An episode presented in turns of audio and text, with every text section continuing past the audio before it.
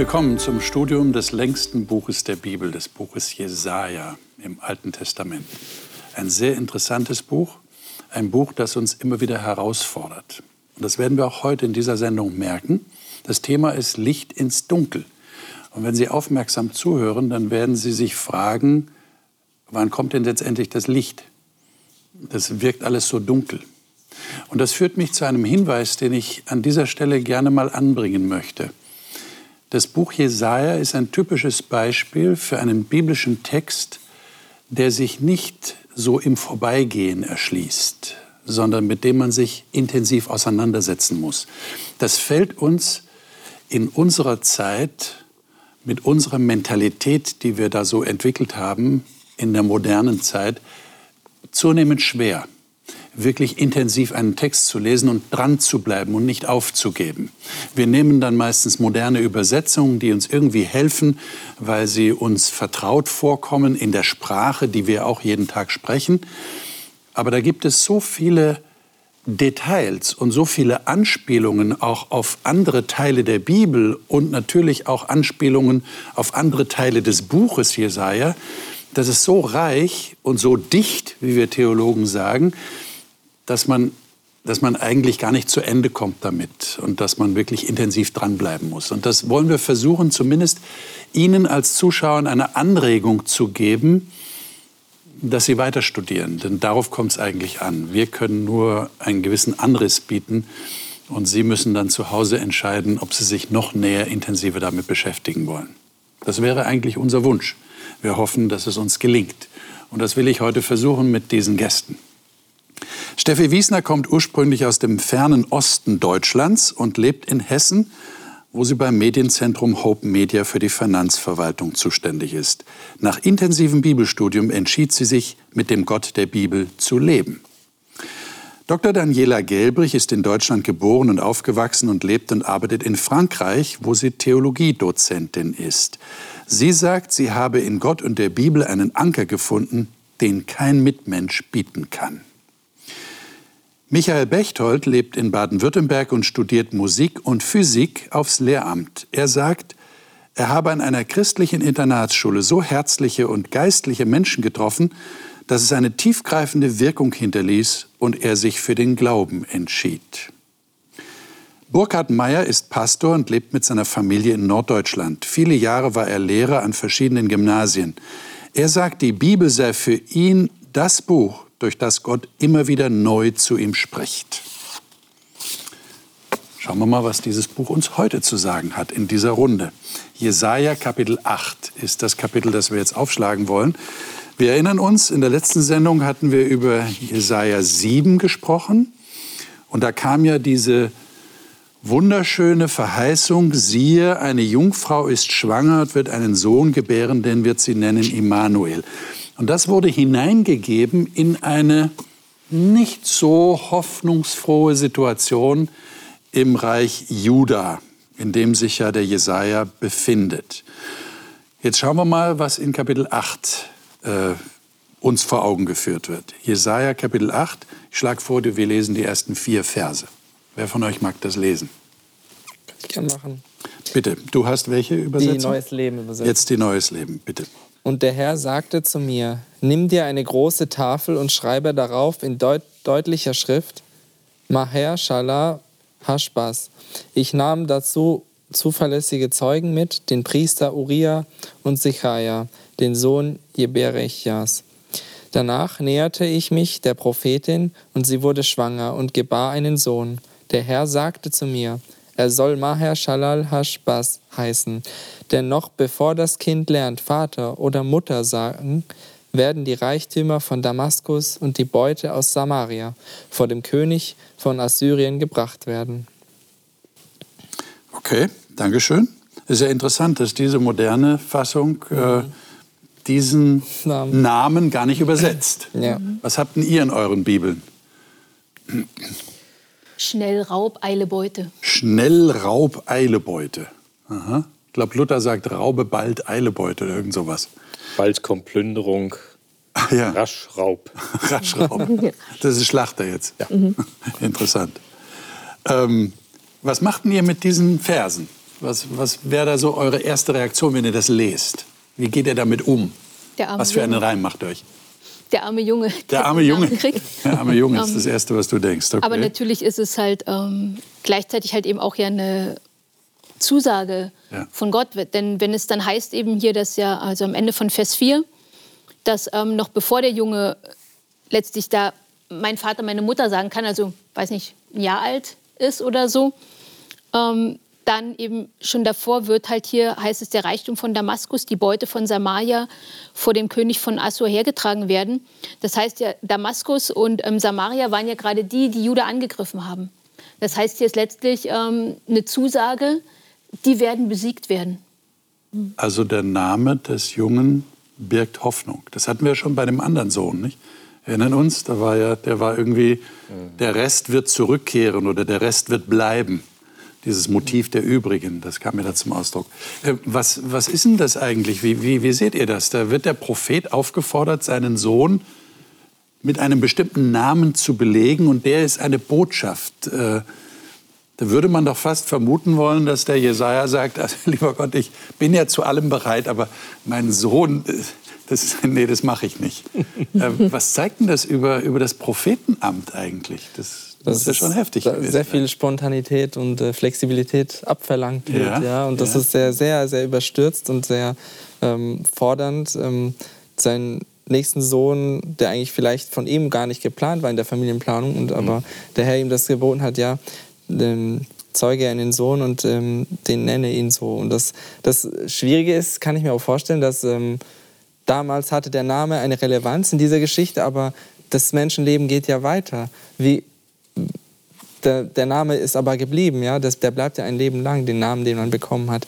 Und äh, so hat er den Namen und der veraltet doch irgendwann, habe ich mir gedacht. Also Ja, war dann höchstens eine Erinnerung an Ja, ein bestimmtes historisches Ereignis. Ja, es fällt doch auf, dass die ganze Familie inzwischen Ja. im prophetischen Einsatz ist. Ja. Die Mutter wird ja auch Prophetin genannt. Wird auch Prophetin genannt. Und dann noch zwei äh, andere Personen, Uriah der Priester und Zacharia, der Sohn Jeberechas.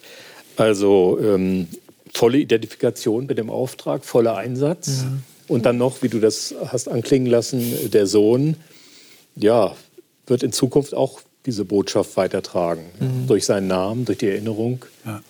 Äh, Das heißt, wenn ich jetzt das mit Gott in Verbindung bringe, er, er bleibt dran. Es hat offensichtlich auch was mit Hingabe zu Ja, tun, würde ja. ich sagen. Nicht? Also der, der Prophet ist da so voll drin mit seiner ganzen Person, mit seiner ganzen Existenz. Und da werden alle mit eingeschlossen. Da wird nicht lange gefragt. Da sind, ist die Frau mit dabei und äh, die Söhne sind dabei. Die gehören alle mit dazu. Genau. Identifikation. Eine ganze totale Auftrag. Identifikation. Ja, genau. ich finde es auch ein bisschen schade, dass es, dass es in unserer Kultur und Zeit nicht mehr so, dass ein Name einen bestimmten Charaktermerkmal oder eine, eine Botschaft hat. Das ist bei uns irgendwie nicht mehr so verloren. Ja. Wir haben vielleicht, ja, zum Beispiel ich heiße Michael, das ist ein hebräischer Name, den mir meine Eltern mal gegeben haben. Aber wenn man heutzutage schaut, viele Namen, die ganz exotisch äh, erscheinen oder die, die ganz... Ähm, Ja, Da geht man nach anderen Kriterien Ja, vor. Ne? die sind ganz anders. Stimmt schon, ja. Bei, man erahnt es noch bei vielen Nachnamen. Ne? Mhm. Wenn jemand bald auf mit Nachnamen heißt, dann hat man noch so einen, so einen Nachklang davon, was das für eine Person ursprünglich mal gewesen ist, ja. die Ja. diesen Nachnamen bekommen hat. ja. Oder Frischmut. Ne? Ja, aber Namen in der Bibel haben ja eine ganz starke Bedeutung. Da wurde sehr viel zum Ausdruck Ja. gebracht. Und, und Gott scheint das zu nutzen. Diese, dieses Bewusstsein, Name bedeutet etwas. Name ist nicht nur Schall und Rauch. Und ähm, auf der Textbühne sind dann ganz schön viele Kinder. Auch dieser Immanuel ist ja als Kind angedacht. Jetzt kommt ein anderes Kind und alle Namen sind programmatisch. Alle, alle Namen sind Programm. Ja, auch, auch Jesaja, nicht? Gott ist Heil, ist bereits Programm. Also da, da wird Geschichte geschrieben mit Namen oder Konzepte angedacht mit Namen. Und da könnte man fast aus unserer modernen Sicht auf die Idee kommen, das ist alles Fiktion. Ja? Das ist alles gemacht. Das hat sich jemand ausgedacht. Aber man muss natürlich bedenken, das war die Mentalität der Menschen damals. Das war semitisches äh, Gedankengut. Damit haben sie gelebt und das hat Gott genutzt. Lesen wir mal weiter, Verse 5 bis 10. Wir versuchen uns mal weiter hineinzubegeben in die Situation, die damals im Volk herrschte. 5 bis 10. Wer mag das mal lesen? Daniela? Und der Herr fuhr fort, weiter zu mir zu reden. Weil dieses Volk das Wasser von Siloa verworfen, das still dahin fließt, und Freude hat an Rezin und dem Sohn des Remalia, darum siehe, lässt der Herr das mächtige und große Wasser des Stromes über sie heraufsteigen, den König von Assur und all seine Herrlichkeit. Er wird heraufsteigen über all seine Betten und über all seine Ufer gehen. Und er wird über Juda dahinfahren, alles überschwemmen und überfluten, bis an den Hals wird erreichen. Und die Spanne seiner Flügel wird die Weite deines Landes füllen. Immanuel. Tobt ihr Völker und erschreckt, und horcht auf, all ihr fernen Bewohner der Erde, gürtet euch und erschreckt, gürtet euch und erschreckt, plant einen Plan, er geht in die Brüche, beschließt einen Beschluss, er wird nicht zustande kommen, denn Gott ist mit uns. Hm. Denn so hat der Herr zu mir gesprochen, als er seine Hand, als seine Hand mich packte und er mich davor warnte, etc. Okay, das war jetzt schon Vers 11. Genau. Ja, okay. Mhm. Ähm, jetzt erklärt mir mal, was hier Immanuel, Gott mit uns, das kommt jetzt zweimal vor, ja, am Ende von Vers 8 und am Ende von Vers 10, was das mit dieser Botschaft zu tun hat. Das ist doch, das ist doch Gerichtsbotschaft, oder? Der Herr lässt das mächtige große Wasser des Stromes über sie heraufsteigen. Und damit ist der König von Assur gemeint. Mhm. Und er wird über Juda dahin fahren, alles überschwemmen, überfluten. Das ist ja furchtbar. Und mittendrin kommt Immanuel. Was, wie, wie versteht ihr das? Ja, Assur, König von Assyrien, war ja eigentlich gedacht als großer Verbündeter von Ahas und Juda. Und jetzt wendet sich das Blatt total. Er wird derjenige, der wie eine große Flut über das Land kommt, es besiegt, es einnimmt, verwüstet. So dreht sich das Blatt so schnell. Und wie bringen wir das jetzt in Verbindung mit dem Immanuel? Ja, genau. Das ist, das ist, da wirkt, sehe ich mehr Konstanz. Das, das wirkt wie ein, ein, ein Fremdkörper ja. hier drin. Ja. Ja, plötzlich scheint er auf. Zum Glück, würde ich sagen, ja. Positiverweise. Genau, aber der Text hat ja hier wirklich ein schönes Bild, die Weite deines Landes, nicht okay. die Weite deines Landes. Und das Land gehört irgendwo auch Immanuel. Ja, er wird mit dem Land in Verbindung gebracht. Und wenn ich jetzt mal mich hier rauszoome aus dem Propheten Jesaja und die biblische Gesamtschau im Blick behalte, nicht am Anfang haben wir Eden, den Garten, dann geht es ins Exil, Dornen und Disteln. Und dann gibt Gott seinem Volk das verheißene Land, das wieder an Eden erinnern soll. Es soll ein Garten sein, in dem alles blüht. Mhm. Und wird der Bund erneut gebrochen, kommt es wieder zum Bruch zwischen Gott und seinem Volk, geht es ins Exil, geht es durch die Wüste ins Exil. Also diese, diese Bilder kommen wieder und ich, ich sehe hier irgendwo diese, diese Gefahr, Asur als Macht, die deportiert, die, die das Volk Gottes, das Bundesvolk ins Exil bringt, aber weil eben dieses Bundesvolk mit Gott bricht. Ja, das ist so der Grund, der immer genannt wird, wenn es ins Exil geht. Und, und das ist irgendwie so hier die Weite deines Landes, also dieses Land, das eigentlich an Eden erinnern soll, an Gott erinnern soll, an den Bund erinnern soll, plötzlich überflutet. Ja, wo, ähm, da bricht was weg, aber trotzdem ist Gott mit uns in dieser Finsternis, in dieser Periode der, der Geschichte, wo alles zusammenbricht. Gott bleibt. Er ist die einzige Konstante hier im Text. Genau. Die einzige Konstante. Ich meine, könnte das auch sein, dass hier zum Beispiel Vers 10, fällt da mein Blick drauf, plant einen Plan, er geht in die Brüche, beschließt einen Beschluss, er wird nicht zustande kommen, denn Gott ist mit uns. Ich meine, der König von Juda hat doch einen Plan gehabt. Der hat sich doch an die menschlichen Helfer gewandt, an die, an die irdischen Mächte. Und das klingt für mich fast so, also ihr könnt Pläne machen, wie ihr wollt, aber eigentlich ist Gott mit uns mhm. und nicht die irdischen Mächte, die euch da nicht raushelfen, sondern die jetzt sogar sich umwenden und für euch mhm. zur Flut werden, zur Überschwemmung, zur Zerstörung werden. Tja, mach nur einen Plan, sei ein großes Licht, mach noch einen zweiten, gehen tun sie beide nicht. Also das ist jetzt sozusagen eingetroffen bei Ahas. Ja ja. äh, weil Gott einen ganz anderen, viel größeren Plan hat, der tatsächlich dann wahr wird. Ja. Äh, er hat eine andere Vision. Ein Vorhaben, was nicht nur auf den Rest und auf Juda bezogen ist, sondern ja. der Blick weitet sich ja ans Universale, auch in diesem Text, den wir gelesen haben. Äh, es ist von den Völkern die Rede in Vers 9. Schließt euch zusammen, ihr Völker, ihr werdet doch zerschmettert werden. Ja. Horcht auf, alle, die in fernen Ländern Rüstet euch, ihr werdet doch zerschmettert. Ja, rüstet euch, ihr werdet doch zerschmettert. Dieselbe Ansage galt ja auch damals Syrien und dem Nordreich. Es mhm. wird euch doch nicht gelingen. Ja. Steffi. Ähm, weil für mich eben die Frage ist, ob ähm, an wen ist denn Vers 10 gerichtet? Ist Vers 10 nicht vielleicht an, an die, die in Vers 9 genannt werden, gerichtet? Auch also, das ist möglich. So ähm, würde ich es verstehen, dass es hier eben um die Völker mhm. geht. Ähm, nicht nur Ahas, ja. Dass es ähm, an der Stelle halt vielleicht ja sogar eben auch um die Feinde mhm. Judas geht an der Stelle. Ähm, dass eben, klar, ihr plant und ein Stück weit, klar, seid ihr auch Werkzeug Gottes an der Stelle, der ja hier auch eben Bundesbruch bestraft, aber ihr treibt es eben auch wieder zu weit. Ihr geht zu weit und am Ende, hey, Gott ist ähm, mit uns. Ihr könnt noch so viel planen, ihr könnt euch noch so viel vornehmen. Am Ende gilt Gottes Plan. Also es könnte auch sein, dass hier eine Wende im mhm. Text selber ist genau. und dass sich das jetzt mhm. gegen diese Leute wendet. Ja, ist auch möglich. Ja, ich finde es bemerkenswert, dass es halt ähm, immer so Umbrüche in der Geschichte gab, dass immer ein Volk auf, sich aufwiegelt, ein Reich hat und dann das nächste und dass es immer so Umbrüche gibt und Machtstrukturen. Und äh, das auch bei Assyrien, dass man das da so sieht, dieser Machthunger, so, ja, die haben das ganze Gold bekommen von Ahas, haben diesen Bund gemacht, aber, aber dann hat es ihnen nicht gereicht und dann wollten sie doch einbrechen. Aber Gott, der da mittendrin ist, der das doch umwendet. Und das erinnert mich auch irgendwie an den Psalm 2. Ja? Warum toben die Völker vor Zorn? Warum schmieden sie vergebliche Pläne? Die Könige der Erde lehnen sich auf, die Herrscher der Welt verschwören sich gegen den Herrn und seinen Gesalbten. Und dann letztendlich wird es ihnen nicht gelingen, weil Gott so viel größer ist. Und der, der Emanuel wäre dann tatsächlich die Antwort, die eigentliche Antwort mhm. im Kern ja. Gegen alle Pläne irdischer Mächte. Mhm.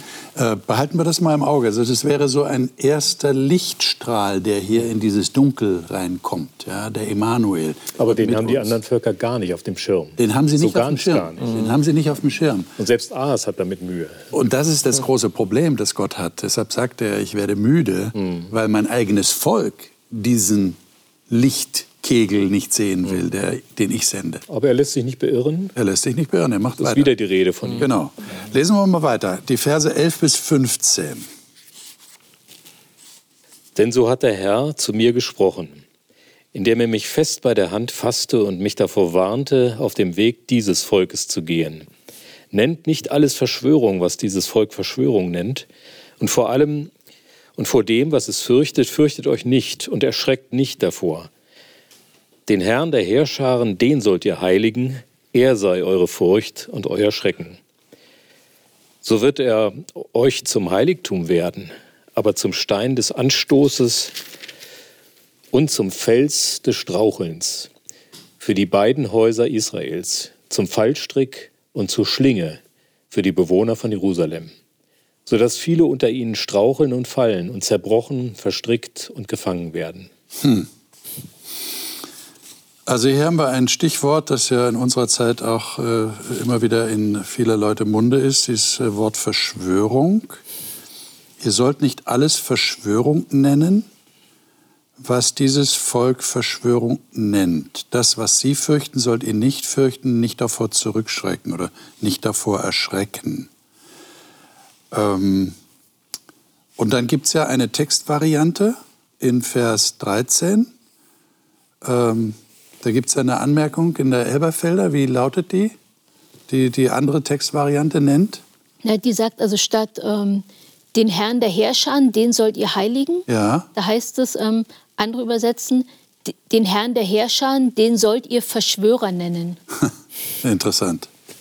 Und dann geht es weiter, er sei eure Furcht, er soll euer Erschrecken. Genau. Und er wird ähm, zum ähm, Verschwörer Aha. und zum Stein des Anstoßes und zum Fels des Strauchelns. Okay. Wie, wie müssen wir das verstehen? Wie, wie, versteht ihr das, dieses Wort Verschwörer oder Verschwörung? Worum geht es da? Sind es einfach abstruse Ideen? Wenn er sagt, ihr sollt nicht alles Verschwörung nennen, was dieses Volk Verschwörung nennt, worum geht es denn da? Habt ihr da eine Idee? Ich meine, das eine, was mir jetzt gerade einfällt, ich meine, das Wort Verschwörung kommt ja eigentlich ursprünglich von, ähm, von Schwur. Mhm. Und ich meine, das hat ja in damaliger Zeit halt schon auch eine große Rolle gespielt, auch so dieses ähm, schwören und dann verschwören, das heißt verfluchen. Vielleicht ey, ist hier halt, sagen hier jetzt Leute, na hier liegt ähm, irgendwie ein Fluch halt ähm, drauf und da hat man natürlich Angst. Und da sagt Gott jetzt, ey, das, was die, die mich nicht fürchten, hier Verschwörung nennen, das sollt ihr nicht verschwören. Davor sollt ihr euch nicht fürchten. Weil ich bin doch auf eurer Seite. Ich bin doch da viel, viel mächtiger. Und ich meine, dass man eben, wir hatten es ja vorher gelesen, also in manchen Übersetzungen heißt es eben Heiligen und andere sagen dann, wenn man halt da eben die Buchstaben ein bisschen dreht, ähm, dann kommt da dieses Wort Verschwörung. Das heißt, das sind offensichtlich im Hebräischen zwei Worte, die sehr ähnlich ähm, klingen. klingen. Mhm. Und wenn wir uns halt bewusst machen, dass Jesaja hier ja viel auch mit Sprache spielt, hat er vielleicht ganz bewusst ähm, diese zwei sehr ähnlichen Wörter auch gewählt hier, um damit was deutlich zu machen. Auf der einen Seite Verschwörung, was auch immer was mit irgendwie Geheimnis ähm, zu tun hat, mit etwas, was ja nicht alle wissen. Ja. Und auf der anderen Seite der Gott, den wir heiligen. Und ich meine, was heilig ist, das hat ja auch immer so ein bisschen was von manchmal Sagen umwoben, wenn man fast sagt, aber wo Gott ja eigentlich sagt, nee, Heiligen bedeutet halt besonders, abgesondert. Ihr sollt mich als was Besonderes betrachten.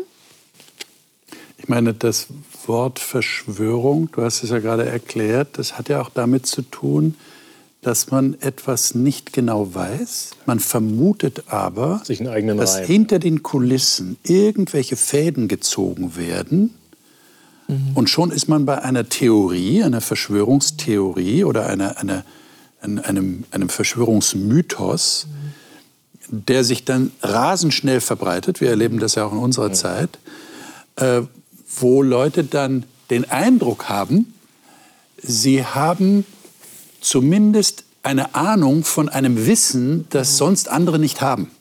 Und das beruhigt auch ein Stück. Ja. Man hat eine Erklärung. Man hat eine Erklärung für etwas, was eigentlich nicht erklärbar vielleicht wäre. auch, den man ausmachen kann, Gut. benennen kann. Das heißt, jetzt damals in dieser historischen Situation war es wahrscheinlich so, dass die Leute tatsächlich vermutet haben, da wird irgendwas hinter den Kulissen gemacht.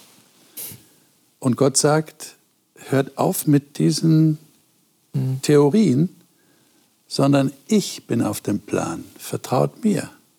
Wäre das eine Erklärung für diesen Text? Mhm. Vor, vor allem, weil Gott ja auch souverän ist und die Geschichte in seinen Händen hält. Mhm. Er steht ja über den Dingen. Das macht das noch mal brisanter, weil Verschwörung etwas menschlich Konstruiertes ist. Das ist von Menschen gemacht. Mhm. Und alles, was von Menschen gemacht ist, so toll das auch ist, bricht irgendwann weg. Mhm. Und wir sehen das ja mit den Weltreichen. Mhm. So toll die waren und so groß sie waren und so uneinnehmbar sie schienen, sie sind alle zusammengebrochen. Ja, und Gott ist hier souverän. Ne? Gott bleibt als Konstante souverän. Das ist schon interessant hier. Ja, ja. Vielleicht ja sogar noch, ähm, wenn ich mir hier bewusst mache, ähm, Verschwörung, wie gesagt, das ist was Geheimnisvolles, was hinter den Kulissen. Und im Gegensatz dazu der Gott, der seine Pläne offenbart. Der sogar dann in den folgenden Texten, da spielt ja dieses Wort Offenbarung auch eine große Rolle, sagt, ey, ich mach's doch klar. Ich mache hier nicht was einfach hinter den Kulissen, was keiner mitkriegen soll, sondern ich sage es euch schon vorher. Ich sage mal, ich habe hier vorher schon ein Jahr vorher habe ich ähm, dem Mann gesagt, der soll einen Sohn zeugen und den, den und den Namen soll er ihm geben. Ja. Und das wird dann erst passieren. Und das ist ja auch das Problem, Steffi, dass äh, Leute, die Verschwörungsgedanken haben, Angst kriegen dadurch. Das macht Furcht. Und, und du hast recht, Gott äh, spielt mit offenen Karten ist nicht immer so offensichtlich für uns. Manche prophetischen Angaben sind auch etwas verklausuliert, aber trotzdem will er ja die Menschen warnen und ihnen ja. sagen, was tatsächlich passieren wird.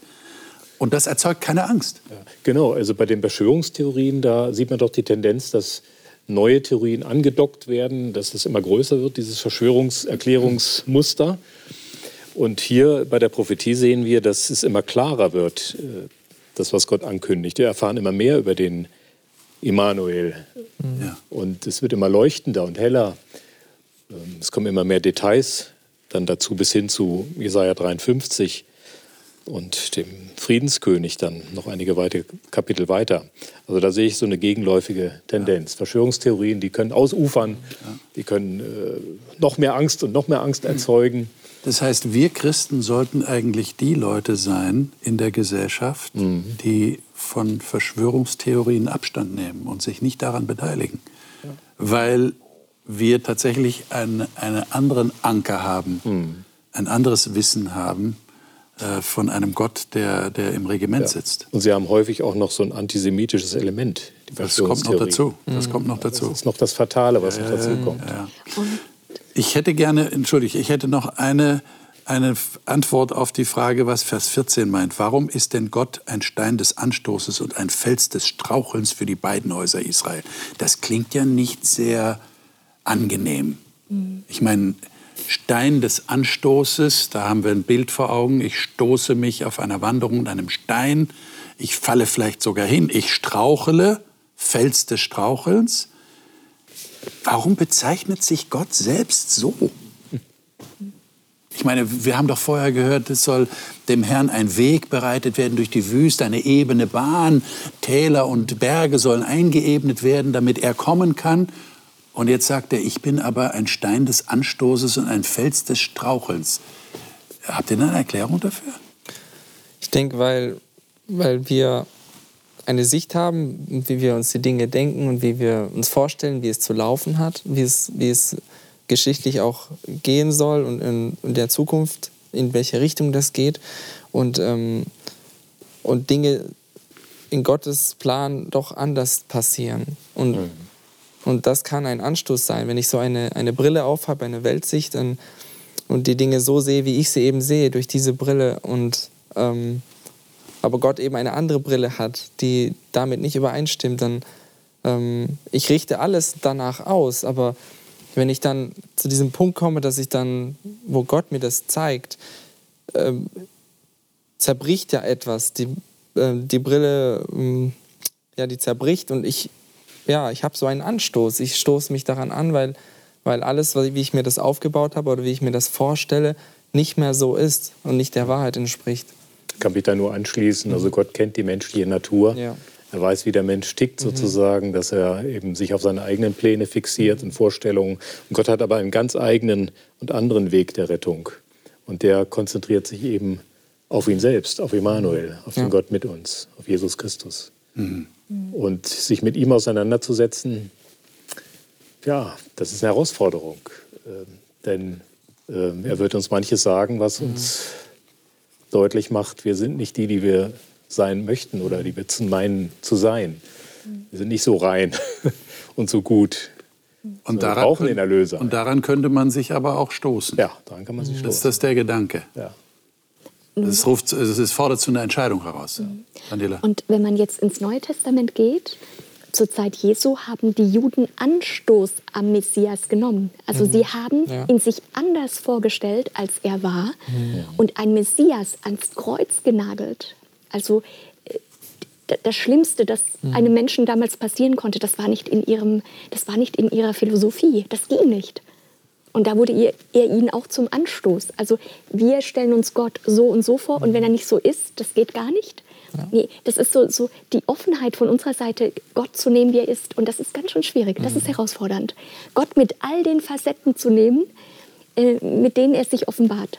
Herausfordernd. Das ist ja schon mit Menschen schwierig, oder? Wenn wir ein bestimmtes Vorurteil haben, wir haben eine bestimmte Erwartung und die wird nicht erfüllt, dann kann es sein, dass wir mit Menschen nicht klarkommen. Aber wir wissen natürlich alle, äh, man muss auch gewisse Flexibilität haben, muss sich auch anpassen, sonst kann man mit niemandem irgendwie zusammen sein oder äh, eine Beziehung pflegen. Ne? Und eine Enttäuschung bedeutet ja halt auch das Ende einer Täuschung. Ja, eben, genau. Also das ist ja eigentlich auch. Ja, ja. Kann ja Nur es ist ja tragisch, dass das dann, äh, wie du sagst, äh, bei den äh, Juden im Neuen Testament passiert ist, dass sie sich nicht, nicht bereit waren, sich umzustellen. Ne, Du hast gesagt, sie haben eine bestimmte Vorstellung vom Messias gehabt, die hat er nicht erfüllt und dann haben sie ihn abgelehnt. Ich meine, das ist ja die, die, die plumpeste Lösung eigentlich. Ich lehne den einfach ab, sage, du bist nicht so, wie ich dich erwartet habe. Passiert aber in ganz vielen Beziehungen. Passiert in sehr vielen in Beziehungen. ganz vielen Beziehungen so. Ja, das ist ein typisch menschliches Problem. Ähm, ich möchte gern noch zum Schluss kommen, denn das Licht soll ja noch strahlen. Äh, Licht ins Dunkel, und zwar die Verse 16 bis 23. Die sollten wir mal lesen. Äh, wer von euch das hat, darf es gerne lesen. Binde die Offenbarung zusammen, versiegle die Weisung unter meinen Jüngern. Und ich will auf den Herrn harren, der sein Angesicht vor dem Haus Jakob verbirgt, und will auf ihn hoffen. Siehe, Ich und die Kinder, die der Herr mir gegeben hat, wir sind zu Zeichen und zu Wundern in Israel geworden, vom Herrn der Herrscher, der auf dem Berg Zion wohnt. Und wenn sie zu euch sagen, befragt die Totengeister und die Wahrsagegeister, die da flüstern und murmeln, so antwortet, soll nicht ein Volk seinen Gott befragen? Soll es etwa für die Lebenden die Toten befragen? Hin zur Weisung und zur Offenbarung.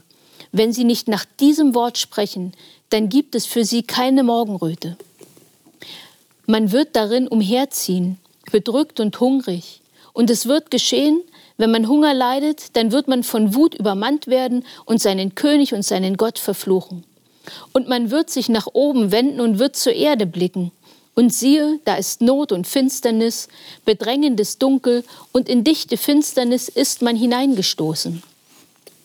Doch nicht bleibt das Dunkel über dem, der von der Finsternis bedrängt ist.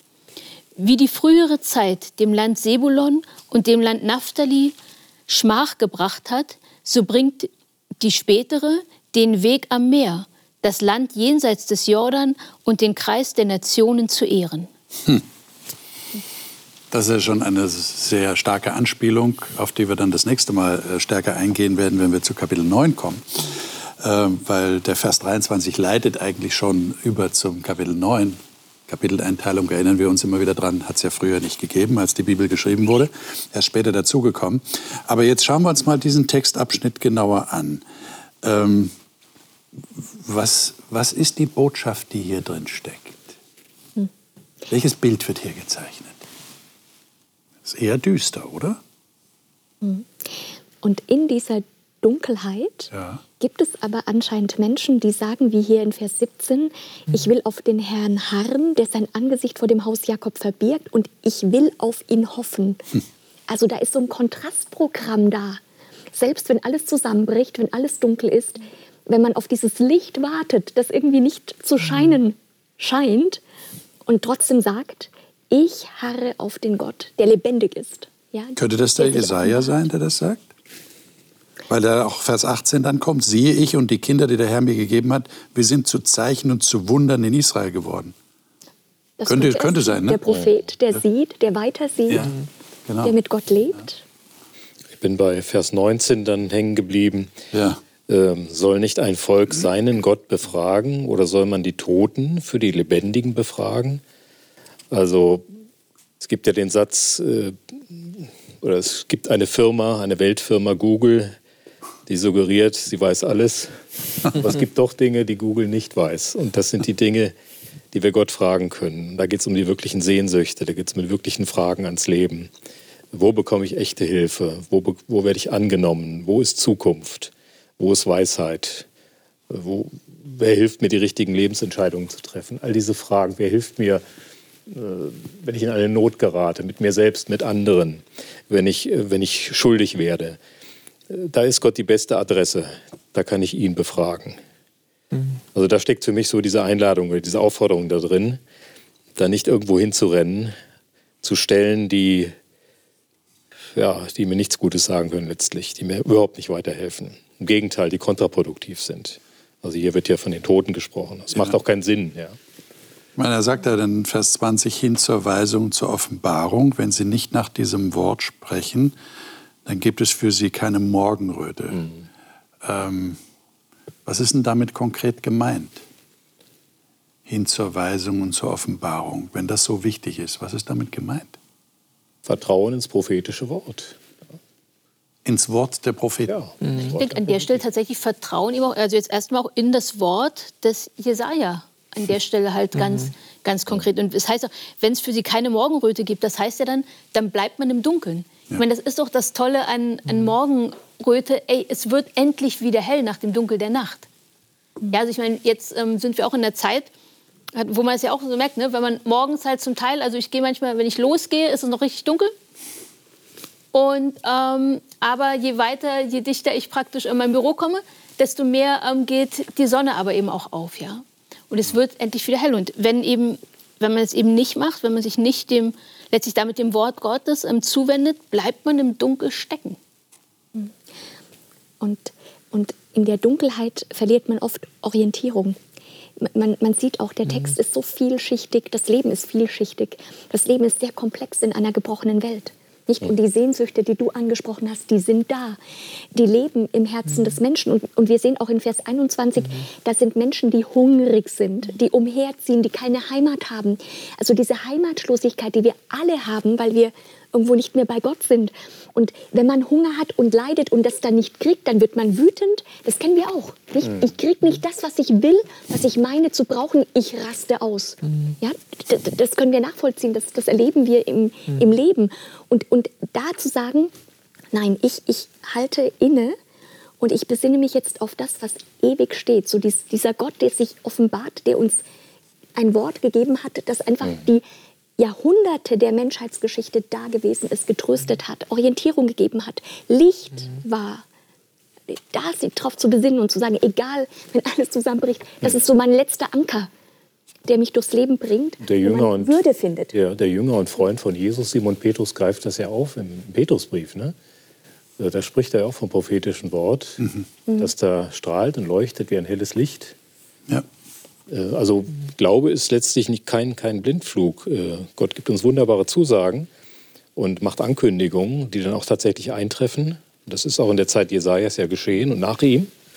Auch Ankündigungen gegeben, die weit nach ihm, nach seinem Tod erst eingetroffen sind, aber auch schon zu seinen Lebzeiten. Ähm, prophetisches Wort, Licht, kein Blindflug. Was würdet ihr Menschen sagen, die den Eindruck haben, sie leben in Dunkelheit? Sie sehen kein Licht mehr in ihrem Leben. Ist es damit getan, ihnen zu sagen, lies Jesaja 8, Vers 23? Es wird nicht dunkel bleiben über denen, die in Angst sind. Luther hat das ja sehr schön formuliert ähm, also poetischer als das, was die Elberfelder da sagt. Ähm, ist das eine Hilfe? Also ich wünsche mir in der absoluten Dunkelheit, da wünsche ich mir jemanden, dem ich vertrauen kann, der meine Hand nimmt und festhält und den Weg kennt in dieser Dunkelheit. Ja. So jemanden wünsche, will ich mir wünschen. Ich will, dass einer mit mir geht, der das Leben kennt und mich versteht. Und den finde ich eben in dem Emanuel. Und der Gott mehr sieht uns. als ich, Ja, der praktisch die Dunkelheit durchdringen kann genau, der sie selbst erhält. Ja. mit seinem Blick und der sich selbst erhält. Ja. Und der meine Angst auch ernst nimmt. Man kann sich ja über Angst lustig machen. Es gibt ja wirklich, man traut sich fast, seine Ängste nicht mitzuteilen.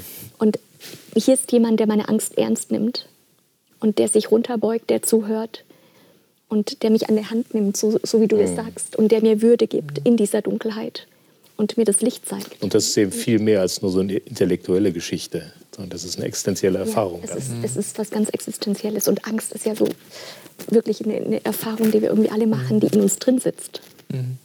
Meine Frage ist jetzt, äh, hilft das tatsächlich in einer konkreten Angstsituation? Ich meine, hier in, in Jesaja ist es ja offensichtlich das Kind, das geboren wird. Ja, wir werden das dann im, im nächsten Kapitel sehen. Ich mache jetzt schon eine kleine Vorschau auf Kapitel 9. Ja. Das Volk, das im Finstern wandelt, sieht ein großes Licht und über denen, die da wohnen im finstern Lande, scheint es hell. Du wächst lauten Jubel. Man fragt sich dann, wieso? Wo ist das Licht? Was ist das Licht? Und dann heißt es hier, Vers 5, denn es ist uns ein Kind geboren, ein Sohn ist uns gegeben, die Herrschaft ist auf seiner Schulter. Und dann kommen die ganzen Namen und es wird klar, hier kommt Gott auf die Welt. Ähm, hilft das in einer konkreten Angstsituation zu wissen, da gibt es dieses Kind, das geboren wurde, da gibt es diesen Sohn Gottes, wie, wie überträgt sich das in die Existenz hinein? Das ist meine Frage. Ja, wenn ich jetzt die Corona-Krise nehme, betrachte, ähm, da hat für mich das Wort Hoffnung, äh, die christliche Hoffnung hat für mich nochmal so eine neue Farbe bekommen, eine neue Bedeutung. Ähm, da darf ich wissen, da gibt es einen, der ist größer als dieses kleine Virus und der hat Gutes vor und der wird es überwinden, der, wird es, der ist der letztlich der Sieger. Mit diesem Lebensgefühl, mit dieser Hoffnung, mit diesem Glauben gehe ich anders durchs Leben. Also es hilft mir in dieser Krise. Kann ich nur jetzt für mich persönlich sagen. Ähm, Aber wird da das Leben, das Leben, das wir ja haben, das, dieses biologische Ja. Leben, sage ich jetzt mal, wird das dann relativer? Versteht ihr, was ich sagen will? Das ist, dass, dass ich, ich meine, ich traue mich fast gar nicht, das zu sagen, weil ich, ich weiß nicht, ob ich das so unterschreiben könnte, dass ich weniger dran hänge an diesem Leben und dass ich auch in einer solchen Krise, wie du sie gerade erwähnt hast, Pandemie, sage, ich sage es jetzt mal so platt, und wenn ich das Virus habe und selbst einen schweren Verlauf hätte, weiß ich, es gibt Hoffnung Ja, soweit über dieses Leben sagen, hinaus. geht die Hoffnung schon, ja. Doch. Dann wird das Leben schon etwas relativer, oder? Ähm, also für ich? mich ist so, dass ja gerade auch diese Hoffnung, die jetzt hier beschrieben wird, auch dann in Jesaja 9, ist, ähm, ist ein Licht tatsächlich so für diese, in diesen existenziellen Ängsten. Was ähm, ich für mich aber so merke, ist die Frage, ja, aber was ist denn so mit meinen alltäglichen Ängsten? Mit der Angst, ähm, in einer Prüfung ähm, zu versagen, dadurch womöglich das Studium nicht zu schaffen, ähm, dann, dann den Abschluss nicht zu kriegen, einen Job nicht zu kriegen, auf Hartz IV angewiesen zu sein. Also diese Ängste. Und da merke ich, ähm, in diesen Sachen fällt es mir ähm, viel schwerer. Wie kann diese Hoffnung dann da für mich Licht sein? Oder wie kann ich auch dem anderen helfen? Für das Existenzielle ist es für mich gar kein Thema. Ja, für diese ganz große, letztgültige Frage weiß ich, ich bin in Gott geborgen. Und für mich persönlich sage ich, ist es ja besser, ähm, ich bin, also es ist heute zu Ende als morgen, weil was dann kommt, ist so viel besser als alles, was ich hier jemals haben werde. Aber ich lebe ja nun mal hier. Und in diesen ganz alltäglichen Ängsten, ähm, Fragen, Sorgen, die man hat, ähm, da merke ich, da fällt es mir schon auch schwer, ähm, dann immer wieder zu vertrauen und zu sagen, ja, Gott wird es gut machen. Weil man kennt ja auch die Fälle, wo es halt echt schwer ist, bis es irgendwann wieder gut wird. Wo es halt nochmal so richtig tief wird, wo Menschen richtig leiden. Ähm, Liebe Zuschauer, fällt Ihnen das auch schwer? Wir sind jetzt tatsächlich ganz persönlich geworden, das haben Sie sicher gemerkt. Und das ist ja eigentlich die Frage, die, die jeden von uns irgendwo bewegt. Wie gehe ich denn mit meinen Ängsten um, auch mit meinen Lebensängsten? Wie gehe ich mit der Endlichkeit meines Lebens um? Wie gehe ich mit Bedrohungen um, wie in einer Pandemie zum Beispiel? Ähm, welche Antwort finde ich da? Und ist es tatsächlich so, wie Jesaja sagt, dieses, dieser Emanuel, dieser Gott mit uns, das ist der Lichtstrahl? Ich glaube, das ist ein nachdenkenswerter Gedanke. Ich wünsche Ihnen alles Gute für dieses Nachdenken, für sich ganz persönlich. Das nächste Thema habe ich schon angekündigt. Es lautet, der ewigen Frieden bringt. Das ist einer der Namen, der diesem Sohn gegeben wird, der dann kommt und der das Licht in die Dunkelheit scheinen lässt. Darauf freue ich mich schon. Nächste Woche sind wir damit beschäftigt.